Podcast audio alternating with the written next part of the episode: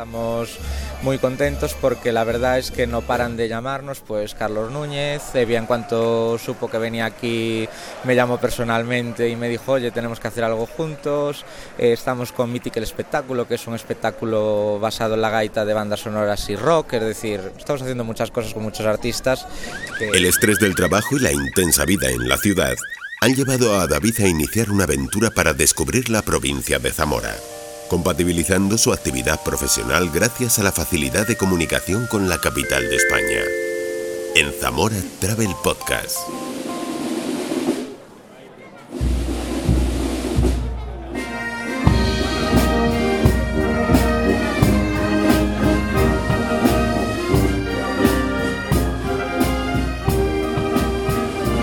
Me encuentro en Lubián. Aquí se celebra el festival Folk y Rock Nasportelas, Llego a este municipio de la Alta Sanabria al atardecer, tras haber realizado durante la mañana una ruta de senderismo que me ha permitido conocer el Tejedelo, que se encuentra en el término municipal de Requejo de Sanabria. Esta ruta de senderismo es la actividad ideal para realizar antes de disfrutar de uno de los festivales con más prestigio de nuestro país.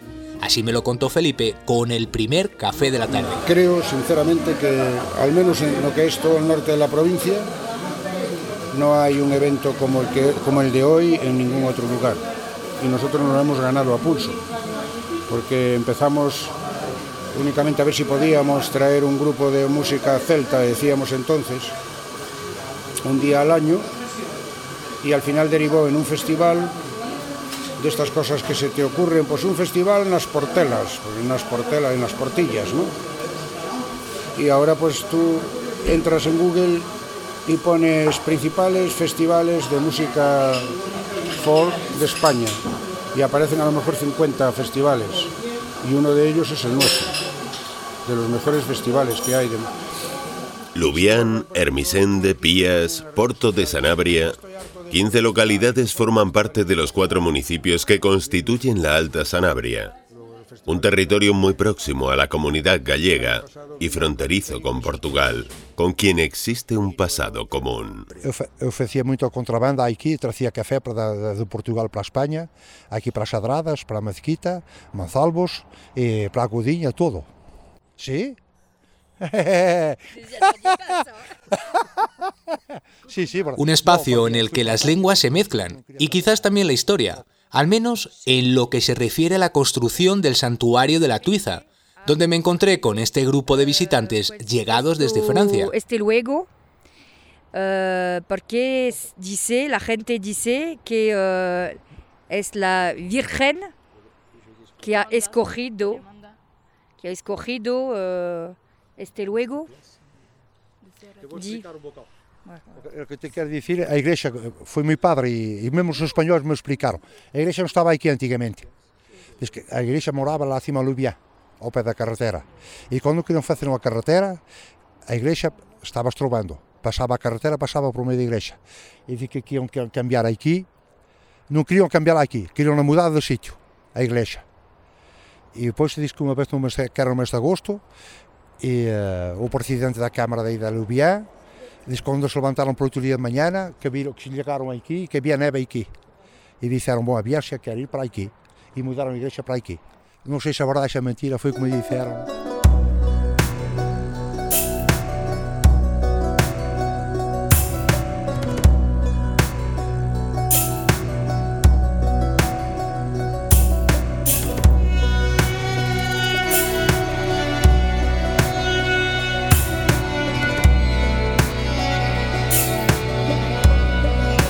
Una buena parte de quienes tienen aquí sus raíces regresan con frecuencia a este espacio, que en verano se alborota con los juegos y las voces de los niños que cambian la rutina del invierno para jugar en las calles.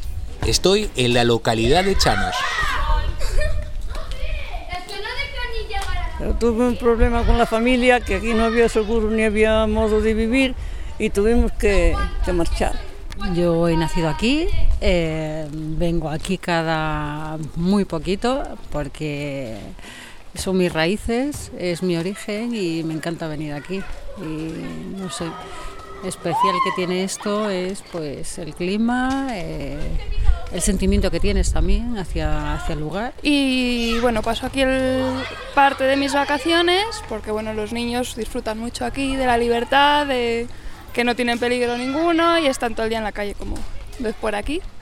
Y bueno, mis padres pasan, viven en Zamora, pero pasan aquí todo, todo el verano y venimos aquí también por el, clima, la temperatura. Y en Madrid hace muchísimo calor y aquí pues estamos bien.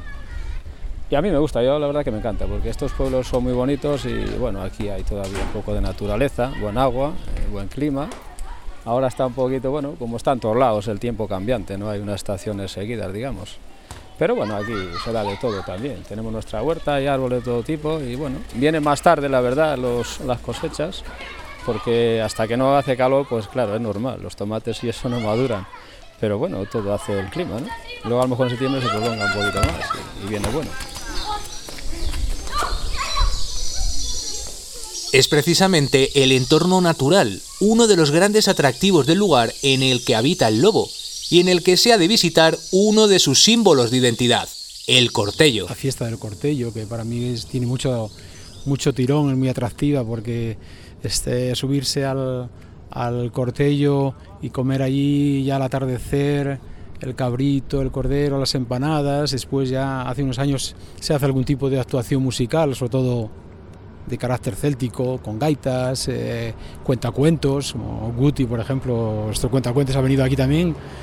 Entonces, para mí eso tiene mucho, mucho atractivo y después porque bajamos de noche, ya una vez que ya terminan toda la fiesta, se baja por la noche por el monte y nosotros que somos lobos de Lubián, todo lo, lo montaraz nos tira mucho y comer cabrito también. Nos llaman lobos precisamente porque dicen que aquí cada pueblo tiene su apodo. Los de Chano le llaman zamarreros, los de Droso porcos, cerdos y los de Cibero le llaman polos, polichos, y, y los de Padornelo, perros, canes.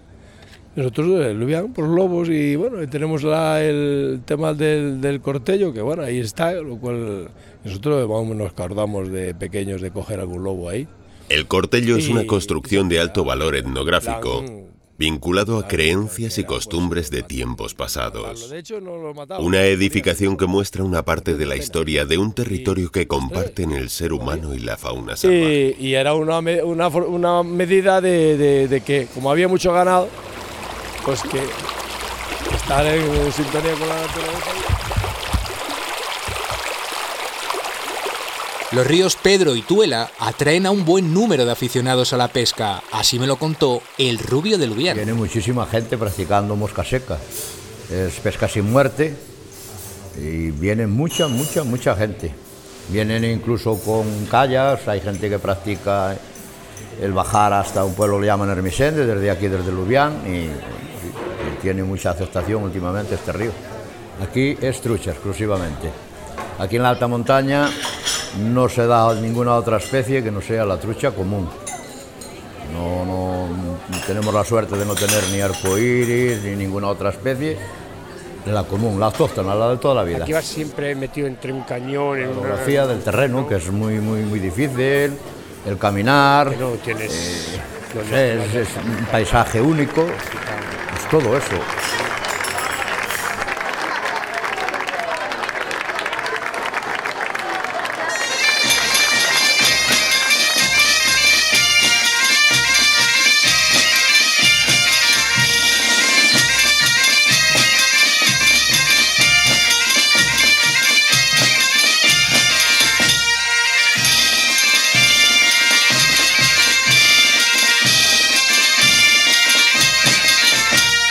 Llegar a la Plaza Mayor, donde se desarrollan las actuaciones de la tarde, conozco a Jonathan, el director de la banda de gaitas Asportelas, que ha contribuido a promocionar Lubián gracias a la colaboración con artistas como Luarna Lubre, Evia o Carlos Núñez. Aunque esté mal que lo digamos nosotros, pues sí que somos alguien dentro del mundo folk y nos ven como, como un grupo, una banda que puede colaborar con cualquier artista, ¿no?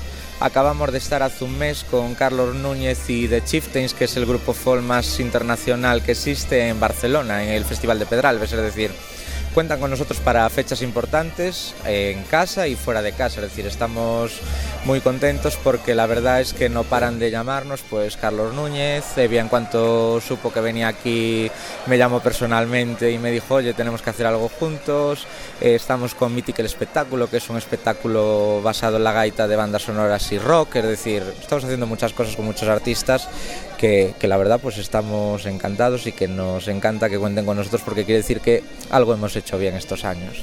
El año pasado, pues creo que habíamos superado las 15 fechas con artistas internacionales fuera de nuestras actuaciones.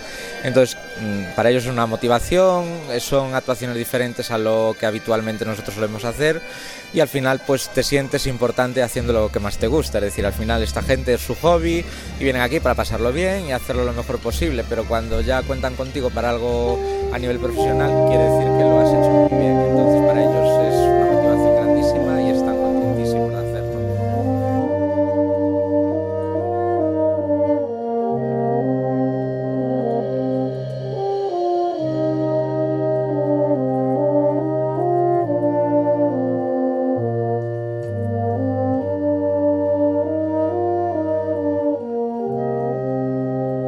El gaitero asturiano Evia es la estrella del Festival Asportelas de este año, lo que supone un reclamo para críticos y periodistas especializados que acuden al festival, como Sonia Frías de Radio 3, la presentadora del evento que me contó la estrecha relación entre todos los que se dedican a la música folk. Enriquece todo y sobre todo eh, aúna dos campos que dentro de la música folk eh, son muy importantes. Uno es eh, la profesionalización de los músicos, que en las últimas décadas se ha dado músicos que ya están, eh, digamos, formados como músicos, han ido al conservatorio, tienen esa formación musical. y se aúna con la música más popular. Creo que la música tradicional, la música folk, que proviene de esta, eh, no debe de olvidar nunca esa raíz popular, esa raíz de calle, esa raíz de músicos que no, no estaban formados y que son, al fin y al cabo, los que han traído las tradiciones hasta nuestros días. Eh, no sabían solfeo, no sabían afinar una guitarra, pero sin embargo han traído la música hasta nuestros días. Yo creo que ese mérito no lo debemos olvidar nunca por mucha profesionalización y por mucho virtuosismo que veamos en músicos como Carlos Núñez o como Evia o como en el fondo todos bebemos de la misma fuente y son de las músicas tradicionales. ¿no? Yo creo que eh, no se desvirtúa, sino que de alguna manera es un hermanamiento lógico en un escenario. Que por otro lado el escenario tiene que tener lo que es, y es espectáculo. Mm, Eso para un lado están los trabajos de campo y la etnografía y todo esto, y el escenario es, es espectáculo. Pero está muy bien que se, que se unen las dos cosas. ¿no?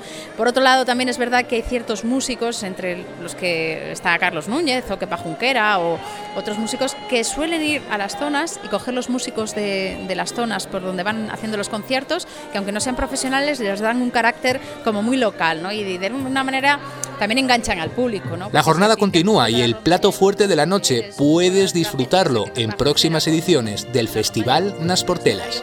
Levou